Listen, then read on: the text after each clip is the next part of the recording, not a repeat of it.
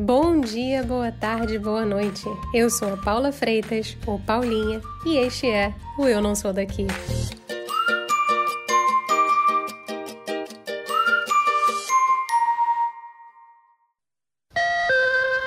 Próxima parada: Holanda. Em um papo peito aberto, o fotógrafo, editor e artista Rafael Roncato conta como ele passou a vida inteira flertando entre o jornalismo e a arte. E como estar nesse triângulo amoroso profissional o levou a fazer um mestrado na Universidade de Groningen. Oi, Rafa! Que bom que você está aqui comigo. Tudo bem? Faz tempo, hein? Pô, bota tempo nisso, bota tempo nisso. A gente tá quase ficando com cabelo branco já. Eu já tenho faz tempo, mas então não faz muita diferença. Só tá crescendo mais. mas conta aí, quem é Rafael? Nossa, essa é a pergunta que eu mais tenho ouvido. Não desde que eu nasci, mas desde que eu cheguei aqui na Holanda, na verdade. Eu brinco que eu já virei PHD em me apresentar. me apresentei pelo menos umas 30 vezes. Não só eu, mas com o meu trabalho.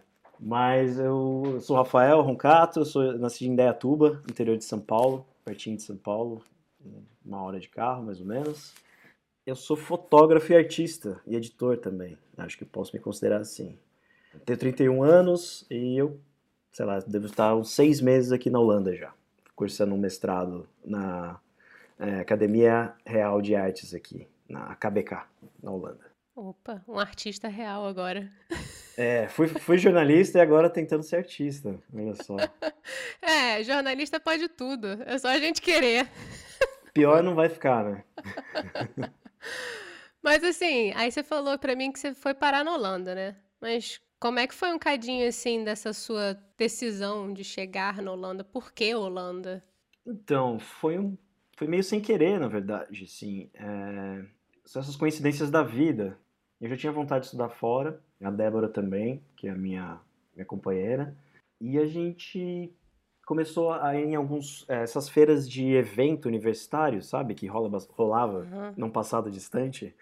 E a gente foi numa feira de, de universidades internacionais. É basicamente para bacharelado, mas a gente falou, vamos dar uma olhada, nem que, sei lá, a gente pode voltar a estudar, fazer um bacharelado, quem sabe.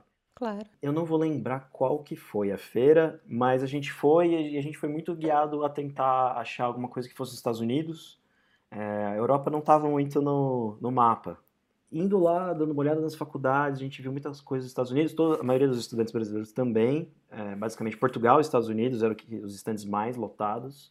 E, infelizmente, nos Estados Unidos a gente não estava achando muita coisa que a gente se identificasse, sabe, para estudar. Como a gente vem na área de humanas, os dois fizeram jornalismo, a gente tinha esse interesse de permanecer um pouco na área, tentar expandir um pouco, né? Infelizmente, a gente cansou um pouco do jornalismo em si, como ele é hoje em dia, né? Hum. Basicamente hot news, né? Não, não tem nenhuma produção de fato interessante a não ser do jornalismo independente, é, que a gente gosta muito, mas carece do dinheiro. Pois então é. a gente ficou nessa, nessa dúvida, né? O que voltar a estudar e e daí nessa feira, num, num cantinho assim, a gente, praticamente indo embora, a gente viu a Universidade de Groningen, que é no norte aqui da Holanda. Eu me interessei pelos estudos curatoriais que eles tinham. Eu tenho background de jornalismo, mas eu fui muito pro lado da fotografia, do cinema, arte, porque trabalhei em museu. Então, os meus interesses já tinham mudado e quando eu vi essa ideia da curadoria, parecia interessante, uma universidade bem tradicional. Eu acho que é de 1800 Lá vai bolinha. É, e por aí. É, é uma das primeiras universidades aqui deles. É, ela é bem, bem renomada e ela também é bem tradicional. E daí a Débora achou Digital Humanities, que é um, um mestrado bem novo deles, acho que teve um ano só. É bem recente mesmo. A gente acabou se interessando, é, levamos o panfleto, o cara passou o e-mail dele, a gente pesquisou e tinha muito curso interessante, assim. É uma faculdade, sei lá, que vai de exatas, humanas, até, sei lá, tem programação, tem medicina, ciência espacial, é verdade. Caraca. Inclusive tinha um brasileiro no, no, no folderzinho lá que estava fazendo ciência espacial e tinha um, justamente uma declaração dele sobre a faculdade, e era muito interessante, assim.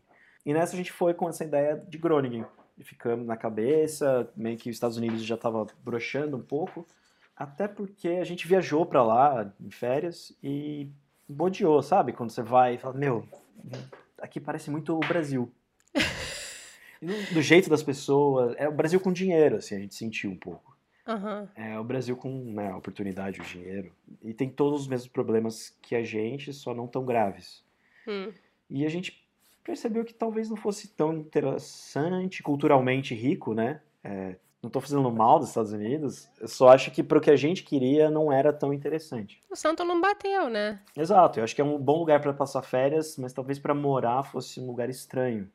Então, quando apareceu a Holanda foi, foi um, um alívio, talvez, foi uma luz. E por coincidência, um amigo uh, que é italiano, mas eu conheci no Brasil, eu fiz um curso com ele, é o Walter Costa, um fotógrafo maravilhoso, um professor também muito bom, uhum. amigo do peito. E ele descobriu o mestrado que eu estava fazendo agora, era a primeira turma, ele se inscreveu, e foi justamente nesse momento que a gente estava procurando alguma coisa. E ele abandonou tudo e foi. Nossa. Nesse meio tempo, nos últimos dois anos, fiquei conversando com ele. Ele falava muito bem do curso, é uma coisa nova, com professores muito bons, que não são só professores, mas são artistas, então eles têm uma vida profissional muito forte, é gente com muita bagagem, assim, artistas contemporâneos muito bons. E eu fiquei conversando com ele, então começou a gerar um interesse e eu faço um, o meu master's é, chama Photography and Society. Então ele pega muito do jornalismo, ele pega todo o meu background e ele fica entre muita teoria e também a prática. Então é, ele, ele fica entre o jornalismo e a arte, basicamente. Assim. Hum. E para mim casou. E ele foi a primeira turma, então ele falou muita coisa errada que, que teve no curso e aqui eles foram moldando através dos alunos.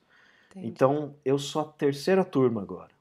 Então, muita coisa mudou nesse período que eles testaram com eles e começaram a aplicar com a gente. Então, é um curso muito interessante porque ele vai se moldando conforme o feedback dos alunos. Porra, que ótimo. Então, eu já estou num, num período que tem algumas coisas que dão errado e eles continuam com os feedbacks no, né, nossos para entender o que está dando errado, mas tem muita coisa já me melhor por causa de, de, ser esse curso bem mutante. Assim. Pô, que incrível que eles pegam o feedback e vão evoluindo. E eles tentam de fato que seja. que o curso represente o que eles querem falar sobre a fotografia contemporânea, é, que é justamente pensando assuntos que batem na gente todo dia, né? Seja, uhum. sei lá, política, seja meio ambiente. Então, são, é tudo bem fresco, assim. Estão revendo racismo também. Então, é um curso que está à frente do seu tempo. Isso é maravilhoso. Imagino. Então, a gente está sempre discutindo coisas. Até meio demais, assim, mas é ótimo. Então, é pensar o papel da imagem, como a imagem influencia e é influenciada é, em assuntos contemporâneos. Então, é um, é um curso que está bem na, na praia, na onda. Na crista da onda. Na crista da onda. Mas assim, quando a gente se conheceu há muitos anos atrás, que a gente não vai contar aqui há quantos anos atrás, mas assim, a gente era dois meros aspirantes a jornalista. E desde então você contou um cadinho, né? Você meio que virou fotógrafo, entrou, flertou assim, né? Entrou no mundo das artes e aí trabalhou em museu. Conta para mim um pouquinho da sua transformação de jornalista para fotógrafo e como você se achou nesse meio. É, eu acho que o se achar é complicado. Estou tentando me achar todo dia. Tá perdidaço. Perdidaço, eu estou igual todo mundo a gente só finge que é confiante, né? Fake it until you make it. Exato. Se você falar com propriedade, é verdade. Eu me sinto uma eterna impostora, então tamo junto. Mas todo mundo tem seu grau de impostor, né? A gente que se vende mais. É o fenômeno LinkedIn, né? Todo mundo é CEO de alguma coisa. Não, mas brincadeiras à parte, eu sinto que eu trabalhei como jornalista, né, um tempo, alguns anos, eu sempre tive a vontade de trabalhar com, com jornalismo cultural, trabalhar com música principalmente. E acho que foi a última coisa que eu trabalhei. Eu saí da faculdade e fui para São Paulo, porque permanecer em Campinas ou em Dayatuba ia ser, sei lá, para alguém que tem um interesse em ter uma carreira ia ser um pouco complicado. Eu ia trabalhar no jornal local e não ia evoluir muito ali, né? Uhum. É, eu acho que ainda tinha muito da, daquela essência do jornalista, sabe? De querer produzir a sua matéria, entrevistar pessoas, a parte romântica.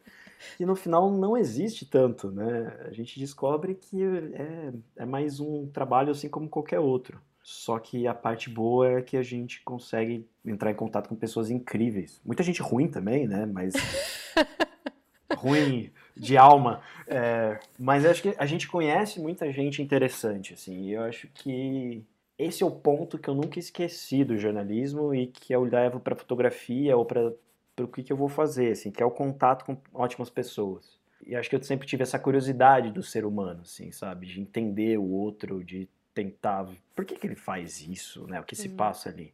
Então, eu, o que eu trouxe do jornalismo é o storytelling, né? É contar histórias mesmo. E foi o que eu procurei em toda a minha trajetória, assim. Eu passei pelo UOL, fiquei no UOL Mulher, na verdade. Na época existia o UOL Mulher. Eu fazia matérias. O editor era um bom editor, o, o, o Vlad. Então ele tentava não, ele tentava evitar as futilidades. Hum. O que é um pouco difícil quando você está nesse, nesse tipo de portal, assim, né? Então. Clique, clique, clique. Exato, é tudo hot news, é clique. Então a gente tentava colocar um pouco mais de tempero na, nas matérias, assim, tentar explicar um pouco mais, pegar alguma pauta, putz, que, ser, que fosse uma bobagem de uma novela, mas que gerava uma discussão, a gente tentava introduzir isso nas matérias. Putz, a gente conseguiu falar sobre transexuais. Sempre a gente tentava colocar um assunto que fosse relevante e não só uma um hot news qualquer, sabe? É, uhum. Entrevistar alguém, fazer que seja um quiz. É, a gente tentava mudar alguma coisa ali. E nessa época você já fotografava ou ainda não? Nessa época eu fazia. Eu já eu estava terminando, se eu não me engano, o meu curso de fotografia. Eu fiz é, um curso de dois anos, um técnico né, de fotografia na Pan-Americana, em São Paulo. Enquanto, ao, ao mesmo tempo, eu fazia uma pós em cinema na Embi Morumbi. Então eu acabei querendo trocar o jornalismo logo de cara depois que eu saí da faculdade. Não era nem trocar, mas ter esse paralelo, assim. Eu sempre tive esse contato mais visual, sabe? Eu, eu acho que existe um desafio em contar uma história não só com as palavras, sabe? Eu acho que às vezes escrever talvez seja até um pouco mais fácil do que tentar representar por imagem. Não estou falando que não é importante. Mas hoje em dia, tanto que meu papel de, de editor hoje em dia, e tendo todo o background jornalístico de fotografia, é que tudo seja coeso, texto e imagem. Para mim não existe mais essa pureza de uma, uma mídia só. Eu acho que o, o interessante é de fato você contar uma história conforme você quiser, utilizando multimídia. E te deu mais alegria ou te deu mais perrengue, assim, no fim das contas? Eu acho que os dois. Eu me divirto mais fazendo o que eu faço, porque eu continuo fazendo o que eu fazia sendo jornalista, só que o meu contato é tão direto quanto, mas eu, eu sinto que eu não, eu não tenho aquela frustração de perder vários dias escrevendo um texto para ser cortado depois. Hum. A imagem é a imagem, né? Eu acho que é difícil desvencilhar, você não consegue Quer dizer, você pode fazer um crop, você pode adulterar uma imagem, mas eu acho que ela conta mais diretamente o que é, é necessário. E as interpretações são variadas também. A imagem tem essa magia de, de, de ter mais histórias e depende do quanto você está acessando também, quanto ao seu conhecimento. Então, é, ela funciona para todo mundo, né? Para o leigo imagético, como meio de comunicação, mas ela também funciona em, em diversas outras camadas. E é, esse é o desafio que me interessa na, na, arte ou na fotografia. O cinza, né? O, a subjetividade. É, as lacunas da imagem, né?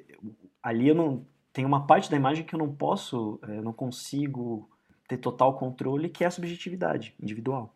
Então, acho que ganha muito ali, nesse, nesse vazio que a gente coloca como leitor. E quem foi, assim, se você parasse para pensar em todo mundo que você conheceu, que você falou que o jornalismo é isso, né? É eu adoro conversar com pessoas e conhecer pessoas e descobrir, seja ele qual, quem for ou ela quem for, eu acho incrível.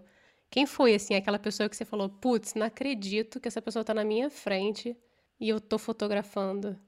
Putz, eu conheci muita gente legal, viu? Muita gente que eu nem imaginaria, nem só fotografar, né, mas conversar, estar tá junto. A principal pessoa para mim é a Laerte são coincidências em cima de coincidências. Eu sempre fui fã, sempre li, desde molequinho, assim, até, até quando pequeno, assim, né? Mesmo não entendendo, mas eu gostava do traço dela.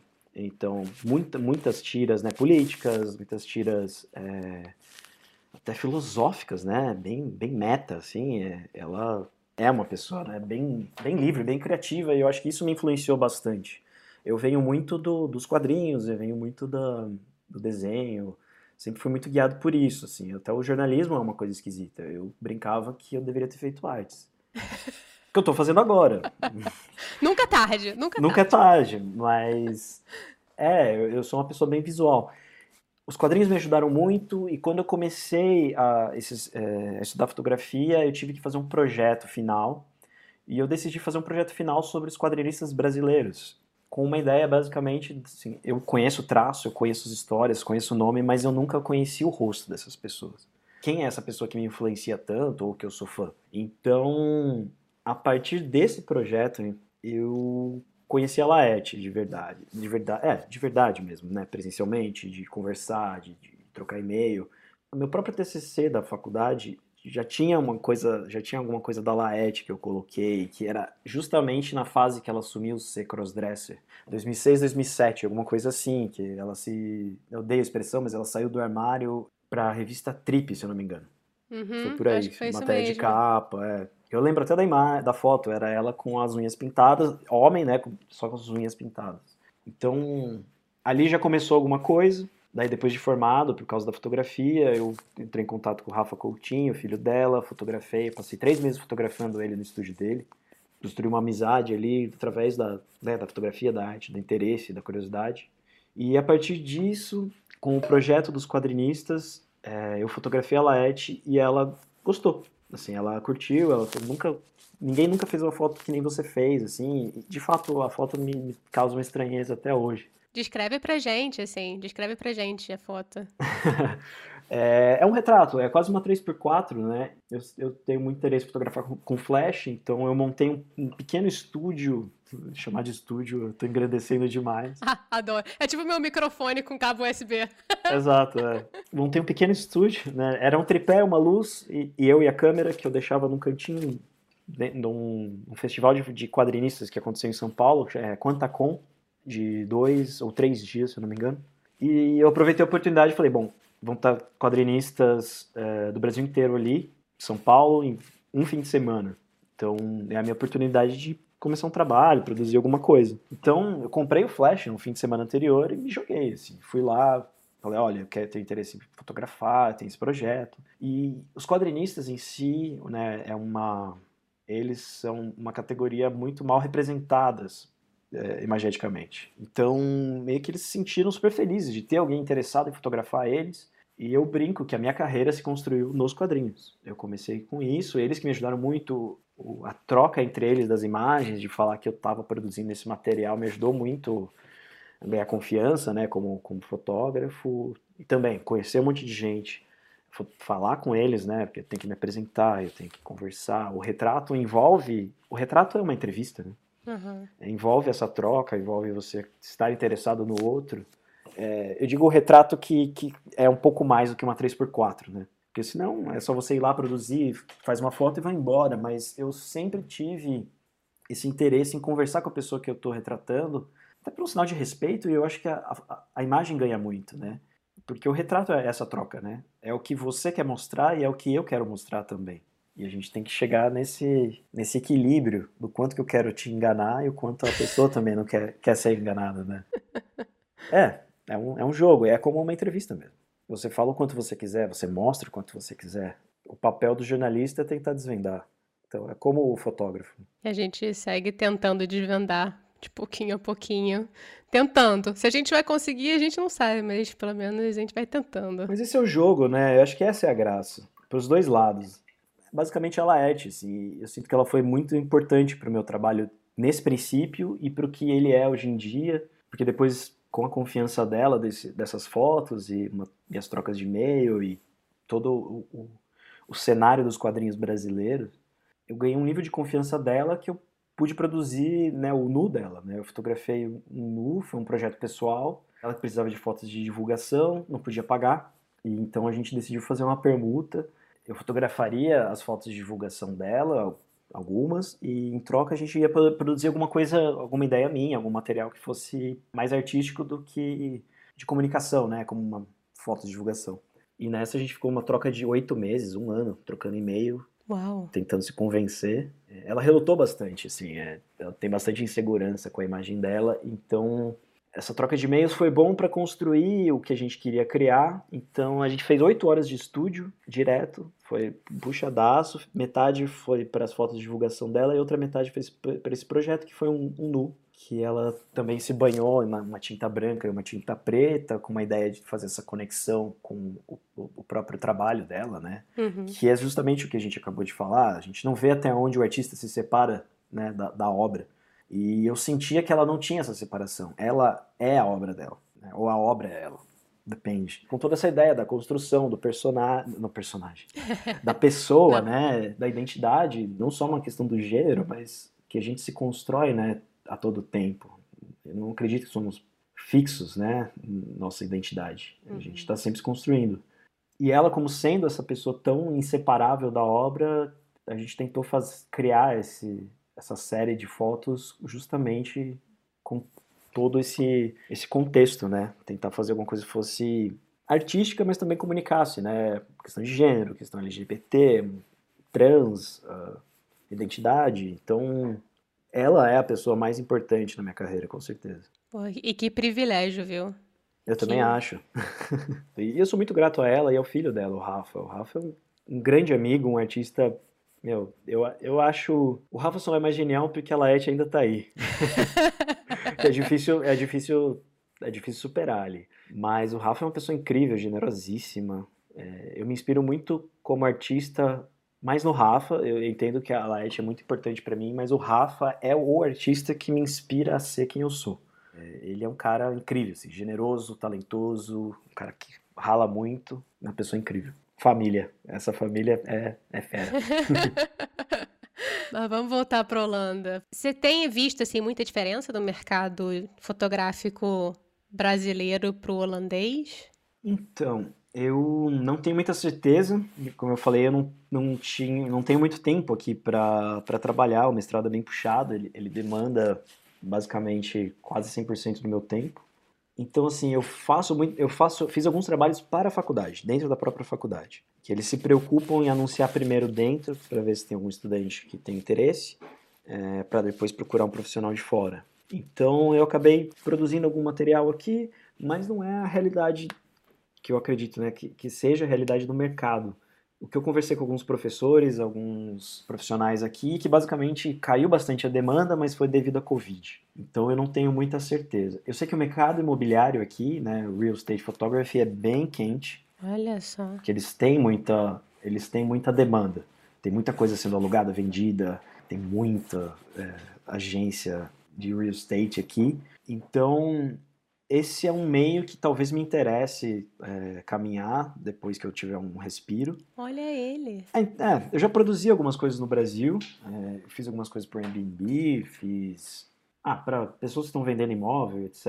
Uh, quinto andar eu cheguei a fazer teste, mas eu não trabalhei. Então, assim, é um, uma espécie de trabalho que eu não acho complicado, e que tecnicamente, se fizer bem feito, chama mais atenção, né, para uma venda ou para um aluguel de um, de um imóvel. Então, eu tenho interesse como sendo um trabalho paralelo, mas eu né, gostaria de continuar no, no, na minha área mesmo, que é basicamente não é fotojornalismo, mas fica entre um, né, o fotojornalismo e, e, arte. Retrato, né, que eu faço muito retrato. Eu sinto que aqui tem muito tem mercado de revista, tem jornal, é, só não sei ainda como entrar nesse mercado mas eu sinto que eles respeitam, apesar que também sinto que tem um amadorismo. Olha. Você vê, assim, tem muita coisa de mau gosto, assim, publicidade mesmo. Tem coisa muito boa, tem muito material publicitário bom, mas você vê que tem uma certa breguice, assim, que uma, uma, fotografia meio dos anos 90, 2000, assim. Tipo o quê? Tipo saturação? A foto em si mesmo, você vê, essa foto poderia ter sido feita nos anos 90.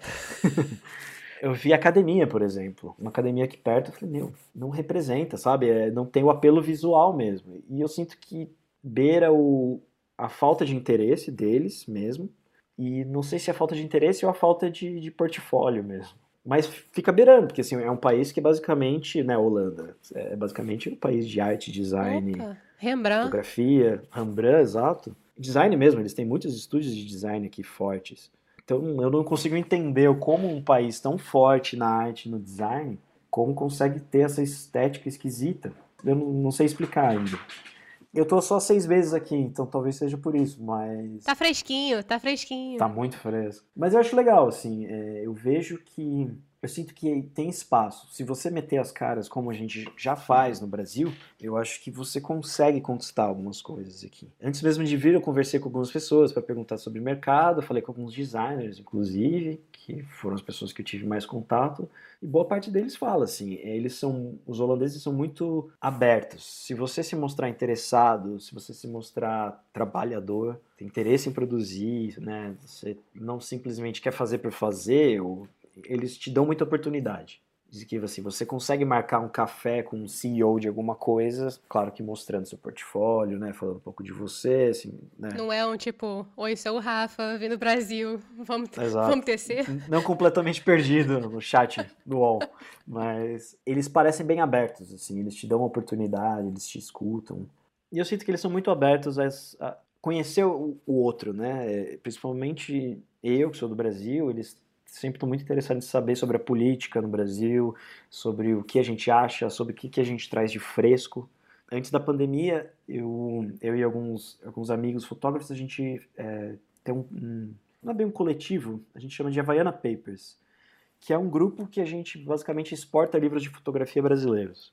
Começou com uma ideia de exportar o nosso material, né, apresentar para os gringos o que, que a gente produz, que a gente percebeu que não chega lá fora, e eles ficam muito surpresos em ver o que, que a gente está produzindo. Eles têm uma curiosidade mesmo. Aproveitar essa distância, não só territorial, mas do, do interesse e do conhecimento do que a gente faz, é, eu acho que é o, é o ponto central aqui. De fato, ah, se vender como brasileiro, se vender como uma pessoa que pensa diferente, é, a nossa lógica de fato é muito diferente aqui e eles e a gente tem essa lógica de resolver problema o jeitinho que a gente tanto fala que é ruim, aqui é, é valorizado, né? Mas o bom jeitinho, que é o jeitinho de achar uma solução, de contornar, encontrar outras formas de resolver, um, não seja um problema, mas resolver alguma coisa, né? Produzir uma obra ou, sei lá, fazer uma fotografia.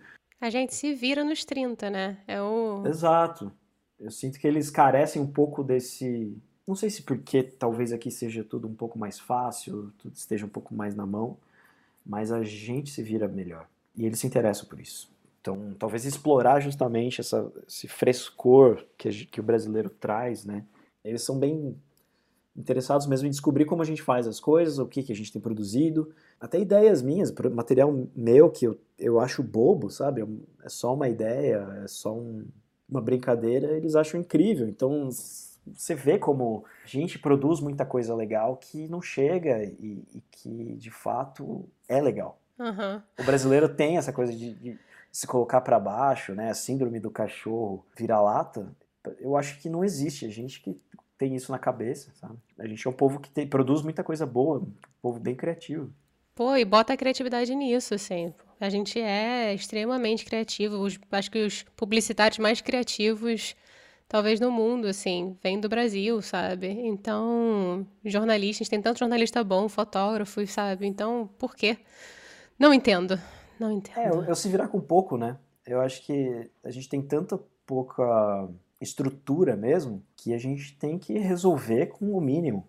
E se a gente faz coisas brilhantes com o mínimo, imagina se a gente tivesse tudo certo.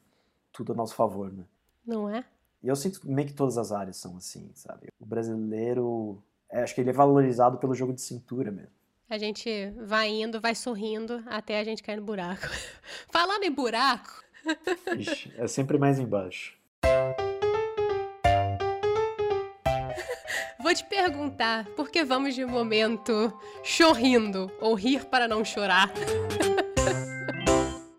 Teve algum momento aí nesse tempo que você tá aí, por mais que tenha sido curto, algum momento que você falou, putz, não acredito que isso aconteceu comigo, eu não acredito que eu fiz isso. Ah, eu tenho vários, né? Mas é que eu dou risada sempre. Ah, o, o, meu maior clássico aqui é dar risada sem entender o que o povo falou, só para me livrar um pouco do problema. Não é nem o problema, mas, por exemplo, as pessoas já falam holandês direto, né? E quando eu tô com muita preguiça de, olha, eu não falo holandês, eu falo inglês, ou eu falo sorry, para não engrenar na conversa, eu tento imitar o tom, assim. Ah, deu risada? Eu dou risada e vou embora. Tá ótimo. Então o povo nunca sabe se eu falo inglês ou holandês, eu só dou risada. Mas daí se eu tô com vontade de entrar no, no assunto e tal, daí eu falo, oh, sorry.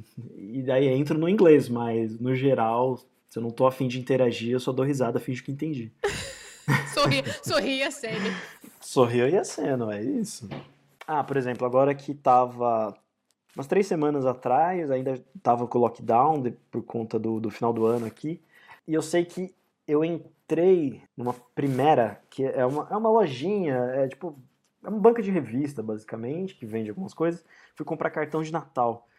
E devido ao lockdown, cara, ele falou assim, ele, ele tava rindo e ele falou assim: Eu não posso vender isso para você, é ilegal. Eram cartões de Natal. E ele de fato não podia vender, porque os únicos estabelecimentos abertos só podiam ser estabelecimentos de extrema necessidade. Só que ele é um correio também. Então, então daí eu simplesmente eu dei risada e entreguei o meu dinheiro. Eu falei assim, tá bom. Eu achei que ele tava brincando comigo. E era verdade. E era verdade. É, em tese era ilegal ele me vender qualquer outra coisa que não fosse necessária. E eu acho que porque eu dei risada e dei dinheiro, ele vendeu.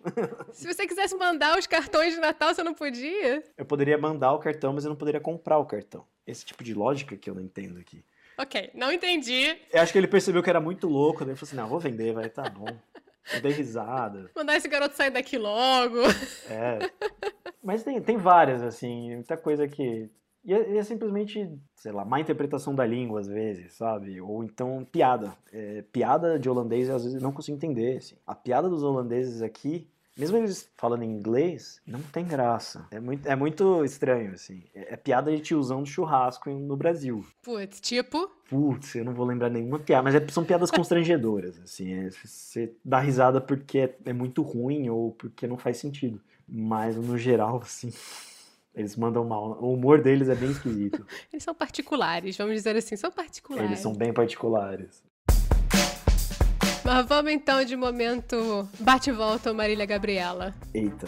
Tá pronto? Espero que sim, eu sou meio ruim nessas coisas. vamos lá. Então vamos lá. Um frame. Deus, eu não sei. Um frame? Nossa, é muito aberto essa, esse daí. O próximo? Eu acho que o próximo. Analógico ou digital? Os dois. Cada um tem, tem o seu benefício. Eu, eu não troco, mas o analógico. A melhor luz? Golden Hour. Não confundir com Golden Shower. Luz do fim de tarde é sempre mais bonita. Ou da manhãzinha. Panqueca holandesa ou tapioca? Putz, panqueca. Oh. Mas é, são coisas completamente diferentes. Muito difícil. Depende do, do momento, acho. Uma alegria. Eu acho que poder trabalhar com o que eu gosto. Preto e branco ou colorido? Amo os dois. eu acho que depende do momento também. Mas eu sou sempre do, do PB. Breja ou cerveja? Breja. Sou paulista, né? Uma referência? Depende muito. Mas que sempre fica na cabeça, Mauro Restife, fotógrafo brasileiro brilhante. E assim, o que que tem sido, o que que foi assim uma coisa ou um lugar inusitado que você descobriu aí nesse tempinho de Holanda? Inusitado? Não inusitado, mas eu achei engraçado. Aqui em Haia eles têm um parque que basicamente é o parque onde eles vão se manifestar. É, é, como se fosse um manifestódromo.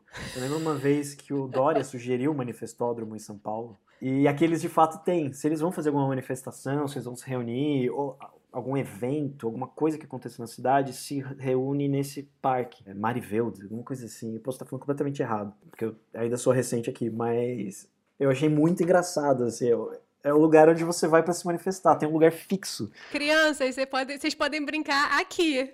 O nível de organização desse povo é tanto que eles têm até o local para se manifestar. Eu achei isso incrível.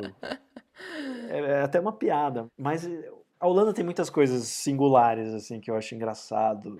Tem uma coisa que me estranha, que é o fato de tudo ser parecido. De fato, tudo muito parecido. Tipo as, as casinhas? arquitetura, as casas, é. Agora eu tô me acostumando mais, assim, mas, meu, as primeiras duas, três semanas, que rua que eu tô, sabe? É, era tudo igual, era tudo muito parecido, assim. E tudo tem o seu jeitinho, é tudo muito correto, assim.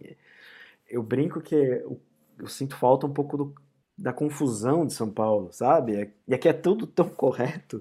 Essa é uma gafe boa. Na rua, assim, que dependendo do bairro, algumas casas parecem vitrines de loja.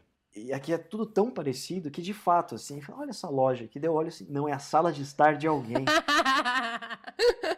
E daí você passa, você vai andando na rua, você tá olhando a loja, de repente você tá olhando para dentro da casa de alguém, assim, sabe? Prestando atenção. Porque eles não têm, né? Eles não têm pudor. Não, não. Tem uma senhora aqui que a gente sai com, com um cachorro para passear. Tem uma, uma senhora numa esquina que toda vez eu acho que ela é um, boneco de vitrine, assim, porque ela tá sempre na mesma posição, sentada tomando um café, jantando, sei lá o quê. Se eu quiser abrir a porta, é como se fosse entrar numa loja, só que eu tô entrando na sala dela. É muito doido isso, assim. E eles não ligam, né? Eles não têm essa coisa do. O pudor é diferente. O voyeurismo é diferente também, talvez. É, talvez eles não, não olhem tanto, né? Pra dentro. Eu acho que não. E, e eu me sinto constrangido de olhar para dentro da casa das pessoas porque eu sempre acho que é uma loja. Eu vou olhando normal, assim. E, e às vezes eu acho. É, é, rola essa confusão completa, assim. Uma loja que eu acho que é uma, uma casa ou uma casa que eu acho que é uma loja. É muito doido. É bizarro. Eu acho engraçado as construções aqui. É bom, mas assim, você também que quando você mora dentro de uma casa dessas que tem um janelão também, aí que tem pouca luz, você entende, né? Você quer deixar aberto a maior parte do tempo para o negócio você pegar é, luz do dia, senão você fica naquele Exato. escurão sempre. Mas é, por exemplo, agora que tá clareando 7, 7 e meia, o sol, o sol chega umas 7. E daí começa a se pôr por volta de 4 e meia, 5 horas putz, meu, a janela faz muita diferença. Aqui a gente está vivendo num lugar que, pelo menos, tem muita luz do sol. Isso é ótimo. Ótimo. A gente que é brasileiro, né? Putz, eu, o que eu mais sinto falta é o sol. Eu não ligo para frio, mas eu ligo para o sol. Então, assim, ter uma janela, ter a luz do dia mesmo, para mim é importante. Momento lagartixa. Putz, total. vamos lá, para terminar, vamos de dicas no modo avião que que tem assim, alguma coisa que tem que você tenha visto ou que você tenha lido, ou que você tenha escutado aí nos últimos tempos que você quer indicar pra galera? Hum, legal. Eu agora tô assistindo The Man in the High Castle uh, no Amazon Prime. Adoro. Cara, é maravilhoso e, e acho engraçado como se encaixa com o momento que a gente está vivendo. E eu acho incrível como muitas ficções científicas aí estão fazendo muito sentido. Então, é um assunto que me interessa, acaba voltando muito para mim, sempre fui fã. Então, por exemplo, The Man in High Castle, qualquer coisa do Philip K. Dick interessa. A gente estava assistindo Tales from the Loop no Amazon Prime também, é muito bom.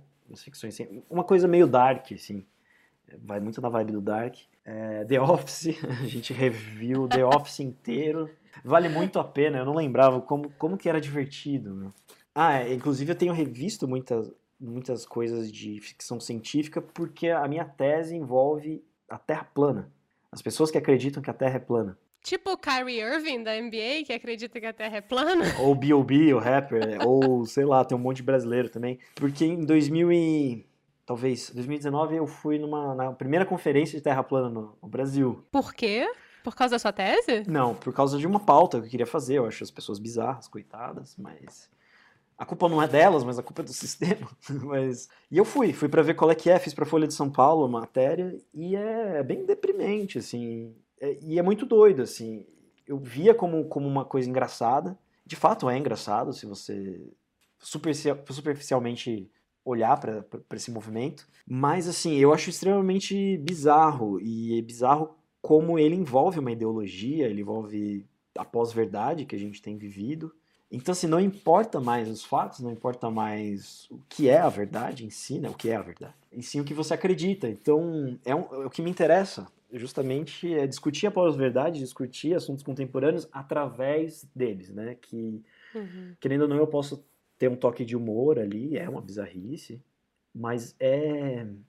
Meu, é, é o ser humano escancarado ali, justamente o que a gente tem vivido, né, com a internet, de essas opiniões estão aí, estão ganhando espaço. Os Estados Unidos e o Brasil são os lugares com mais crentes, talvez, é, com mais crentes na Terra plana. Então, assim, a gente está exportando essa galera. Adeptos do terraplanismo. Adeptos, eu não sei. Eles, e eles se dizem conhecer a verdade. Então, é, é muito. É um material muito rico para discutir o que é verdade. E para discutir o papel da imagem, discutir a internet, discutir o, o tempo que a gente está vivendo. Então, eu estou focando num assunto que, que de fato tá, tá ao nosso redor, assim. É, é, só pela piada, mas é uma piada bem, bem, bem preocupante, assim. É um movimento, é um movimento tenso. E eu vejo como sendo um movimento bem ideológico de controle, uma coisa bem direita extrema.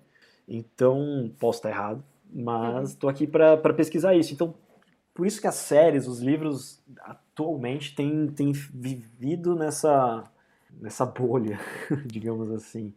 Então, The Man in High Castle, toda, todas essas séries de ficção científica que envolvem um, um, totalitarismo, né, um fascismo, tem me interessado bastante. Man in the High Castle é fantástico. Nossa, incrível.